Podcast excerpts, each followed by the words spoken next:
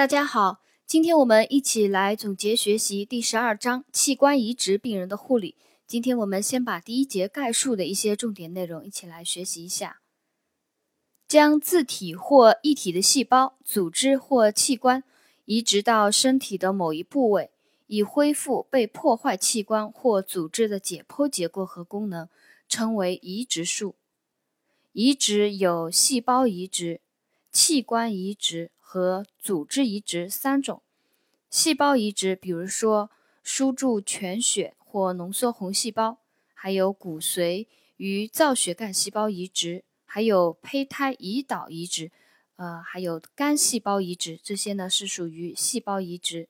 器官移植呢就不说了，大家都知道。还有组织移植，比如说皮肤、筋膜、肌腱、软骨，还有骨和血管等的移植。就是组织移植，根据移植物来源不同，分为四种：一种是自体移植，还有一种是同质移植，就是一卵双生的双胞胎兄弟或者双胞胎姐妹啊，要一卵双生的才是称为同质移植；还有同质异体移植，是指除一卵双生的。双胞胎兄弟或姐妹以外的人与人之间的移植是同种异体移植。异种异体移植是指将不同种族的动物的组织进行移植。啊，所以呢，移植根据移植物的来源不同，分为自体移植、同质移植、同种异体移植和异种异体移植四种。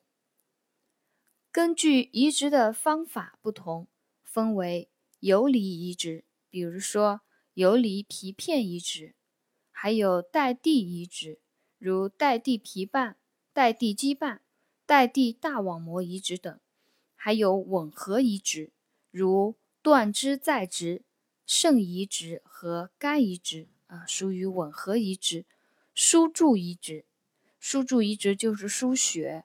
骨髓移植，还有干细胞移植、胰岛移植，呃，所以呢，根据移植的方法不同，分为游离移植、带蒂移植、吻合移植和输注移植四种。下面我们来把器官移植的术前准备里面的一些重点内容来总结学习一下。ABO 型抗原和白细胞抗原。都是组织相容性抗原，这两类抗原在器官移植后的排斥中起决定作用啊。在这里呢，就有可能考一个单呃多选题啊。ABO 型抗原和白细胞抗原，它们在器官移植后的排斥中起决定作用。为防止超极性排斥反应，移植前必须检查。第一个血型，第二个交叉配合与细胞毒性试验，第三个混合淋巴细胞培养，第四个人类白细胞抗原的血清学测定。啊，这是为了防止超极性排斥反应，移植前必须要检测的。第一个是血型，第二个是交叉配合与细胞毒性试验，第三个是。混合淋巴细胞培养，第四个是人类白细胞抗原的血清学测定。供者的选择还应该要满足供体年龄在五十岁以下，无心血管、肾和肝等疾病，并要求无全身性感染和局部化脓性疾病啊这些条件。供移植器官的保存，常温下器官耐受缺氧时间很短，超过三十分钟就会发生不可逆的损害，失去活力。因此，要延长移植器官活力，必须迅速改变热缺血为冷缺血。啊，这里呢有这样一句话，就是为了延长移植器官活力，要迅速改变热缺血，即在常温下无血液供应。为冷缺血，即在低温下无血液供应。常用的方法有快速低温灌注及保持低温，啊，常用快速低温灌注及保持低温来迅速改变移植器官，啊，使它从热缺热缺血改变为冷缺血。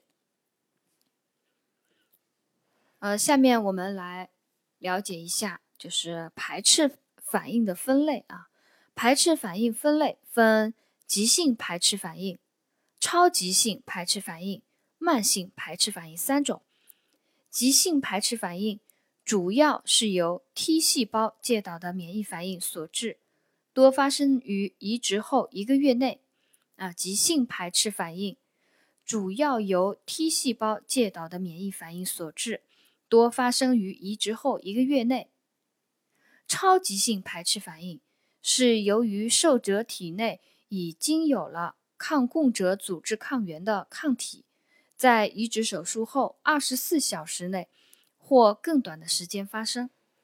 慢性排斥反应呢，就是在移植后数月至数月数年内啊，慢慢的发生排斥反应。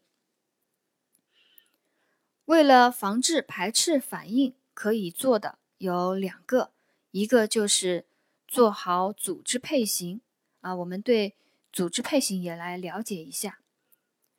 首先就是要选择血型相同者，其次呢就是要进行组织配型来防治呃排斥反应。组织配型试验就是将供体。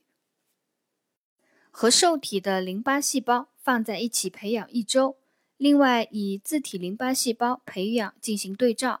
如果混合培养的淋巴细胞受到刺激变形，说明两者不能适应，不能作为供体；如果淋巴细胞不受刺激，则表示组织配型相同，移植有可能获得成功。啊，我们对这个组织配型呢就了解一下，听一听啊，加强印象。另外一个防治。排斥反应的方法就是运用免疫抑制剂。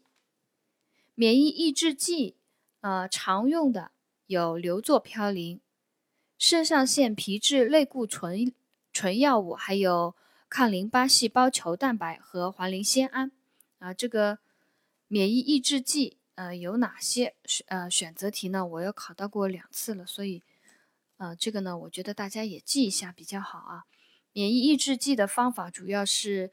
运用免疫抑制剂药物啊，如硫唑嘌呤、肾上腺皮质类固醇药物和抗淋巴细胞球蛋白和环磷酰胺。另外，X 线照射也有免疫抑制的作用。这就是第一节概述里面啊所有的重点内容。我们今天就总结学习到这里。